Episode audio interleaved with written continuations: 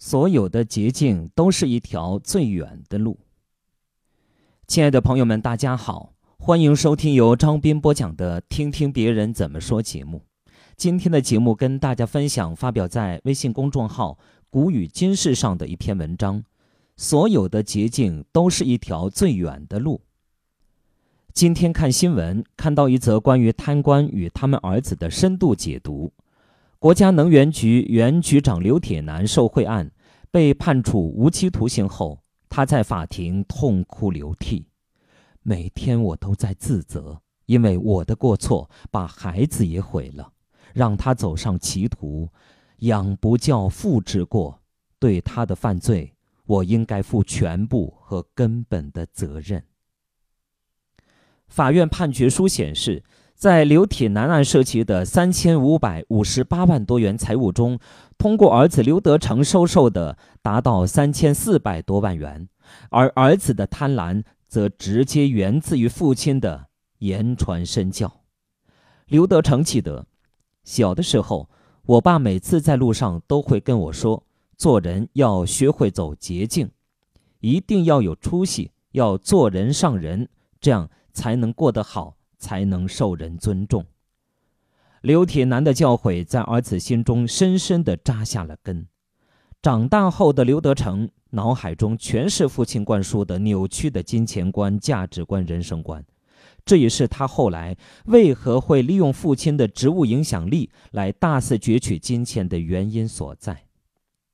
做人要学会走捷径，这就是刘铁男对小时候的儿子的悉心教导。捷快捷，捷径就是最快捷的路。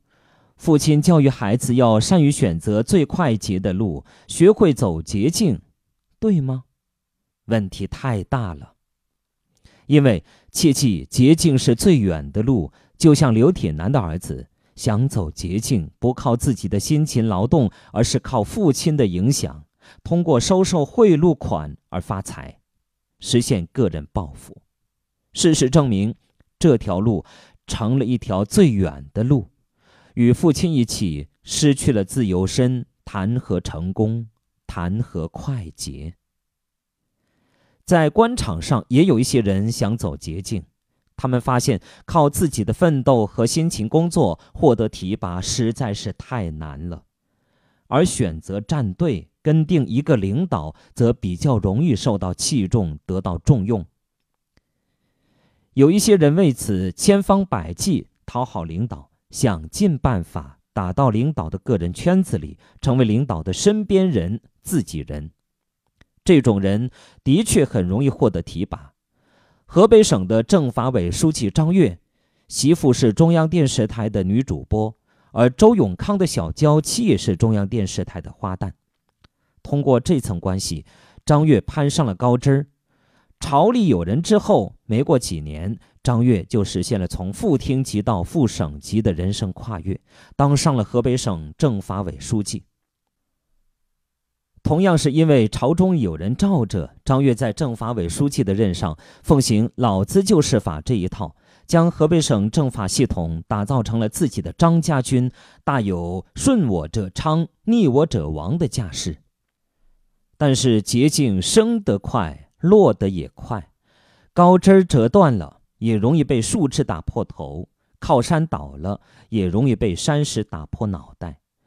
张悦涉嫌严重违纪被调查，让他苦心钻营出来的捷径又成了最远的路。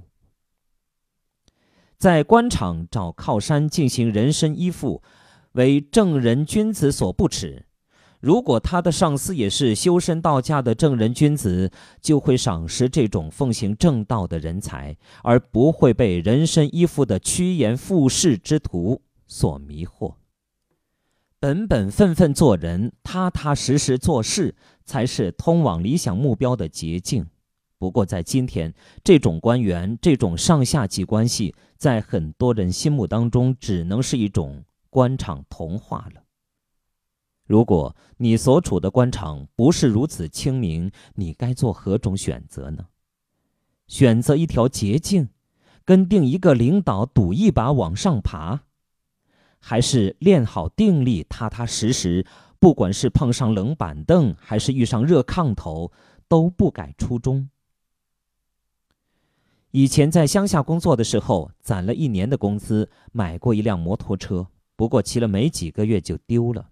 丢了之后，还阿 Q 式的自我安慰：“丢了就丢了吧，还是骑自行车稳当安全。”当时我们乡下人谈起摩托车，就说起一个段子，说摩托车有三快：学得快，基本骑上就会；骑得快，一个小时可以骑六十到八十公里。甚至更快，比自行车快多了。